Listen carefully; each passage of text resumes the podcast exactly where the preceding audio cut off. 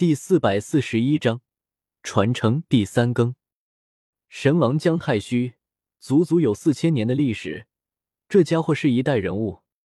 从另一方面说明了紫山的可怕。一个东荒神王被围在这里，苦苦熬到现在都无法逃走。你过来！苍老的声音分外虚弱，仿若随时会断气。叶天秀寻遍方位，沿着蜿蜒曲折的岩洞。向前走了十几步，然后停了下来，道：“前辈，你在哪里？”“我在前方。”神王姜太虚微弱的回应。“我能帮上您什么吗？”叶天秀站着不动，在岩洞内以神念传音。可是，在洞府深处一片安静，过去很久都没有任何回应。前辈，你怎么了？直到半个时辰后。那虚弱的声音才再次传来，道：“我油尽灯枯，不能总是传音。纵然是强大的神王，被困四千年也难以熬下去了。如果换成其他修士，恐怕早已是归于尘土，腐朽数千年了。你的境界是？”神王姜太虚问道。“离大地只有一步之遥。”叶天秀淡淡的说着。好，很好，有如此实力，那么我的东西就可以流传下去了。姜太虚真的是太虚了，说几句话，基本都会虚的快要嗝屁了一样。叶天秀真的担心这家伙会不会没说话就 GG 了。你上前来，紫色的岩石，有点点妖龙的光华流转。紫山内部并不黑暗，但也谈不上光明，充其量也只是妖朦胧胧而已。地土坑坑洼洼，非常不平整。叶天秀沿着曲折的通道，从一个废洞走进另一个古矿中。古矿的岩壁上有很多石骨若隐若现，触目惊心。是的，很多太古前的生物化石与紫山凝在了一起。叶天秀在古矿中走出去百丈远。来到尽头，前方一片紫壁非常光滑，如金玉一般，光可见人。此地一片空旷，什么也没有，寂静无声，只有他独自立在这里。前辈，你可在这里？叶天秀以神识探索，可是什么也没有发现。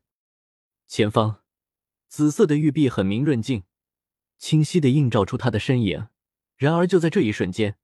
他感觉一阵毛骨悚然，在紫色玉壁中，不仅有他的身影，还有另外一个高大狰狞的身影。眉心生有一只独角，肩下长有六臂，背负双翼，身体遍布细晶片。不过叶天秀也不愧是见过大风大浪的人，很快稳住了情绪。正常情况，你见不到他。神王苍老的声音自岩壁中传来。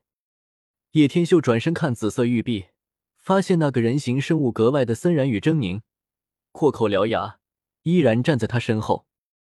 无形恶念除却玉璧，无法映照。姜太虚费力的开耗时良久，他才吐完数十个字。这是无形恶念，是太古生物发出的，可自动锁定生命体。唯一值得庆幸的是，那金生物还没有形转。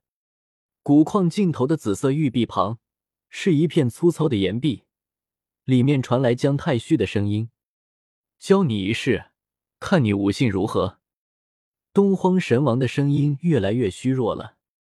叶天秀静心凝神，足足站了两个时辰。突然间，岩壁中出现一个干枯的身影。是的，通过粗糙的岩石映出一个影子，勾勒出清晰的轮廓。其骨头狠狠可见，比骷髅好不了多少。满头长发比躯体还要长，拖在骨瘦如柴的身体背后。他仅摆了一个奇怪在姿势，而后便仰头栽倒了下去。对方透壁映影，并不是真身，但却让他感受到了一股道劲。与此同时，一段非常简短的口诀传入他的心中，艰涩与深奥无比。岩壁中的干枯身影。早已消失不见，那里一片粗糙与不平。叶天秀的心神便彻底被吸引住了。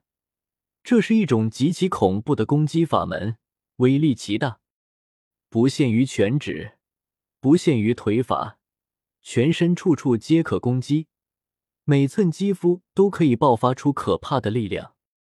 这种秘术威力惊人，姜太虚传来的口诀虽深奥，不过胜在短，可以轻易牢记在脑海之中。而且这一秘术参悟起来，连同在太玄门的捉风秘术也被引动了起来。果然，这两种秘术是相辅相成的。花费几日有余，叶天秀已经将姜太虚传授过来的秘术完全参悟，并且还一同将太玄门的秘术也通悟。两者更是尝试着运转混合起来。叶天秀隐隐之间觉得，两者之间就是可以混合的。你竟然如此快就通悟了？这个时候。姜太虚的声音又响了起来：“前辈，你终于醒了。”叶天秀长出了一口气，对方的状态很不好，随时可能会寂灭。道：“我已经初步练成，出手。”姜太虚要看其成果。叶天秀也并没有保留，体随妙法而动。在这一刻，他不由自主升起一股强大的战意，想要将天穹打穿。一切都是因这种无上秘术使然，让人气质都跟随转变。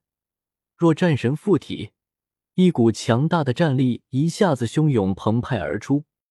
很好，姜太虚见叶天秀含而不露，能够收住这种恐怖的功法秘术，满意的说出这两个字：“前辈，我如何做才能帮助你？”他觉得对方教他秘法肯定有所求。其实也知道该怎么去帮助他，但也起码要他出声，否则就显得自己目的性太强了。刷，神王姜太虚并没有回应叶天秀，粗糙的岩壁上再次出现一个干枯的身影，肋骨根根，腿细如柴，瘦骨嶙峋。那道影子没有一点血肉，影子连续摆出各种姿势，同时一段口诀传入叶天秀的心中。那些姿势快如闪电吗？让人眼花缭乱。尽管没有神力波动，但是叶天秀却感觉到了恐怖的威压如临天降。姜太虚真的如神之一般，纵然是影子在动作，却也有数不清的光环浮现在石壁上，将他笼罩。此时此刻，其他一切都被忽视了，就是紫山深处的魔性召唤。仿佛也一下子衰弱到了极点。姜太虚映在石壁上的影子，有一股舍我其谁，天上地下唯我独尊的气概。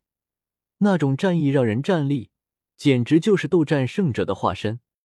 这种无上秘术极其繁复，攻伐之术变化无尽，整具身体每寸血肉都是最强大的武器。本章完。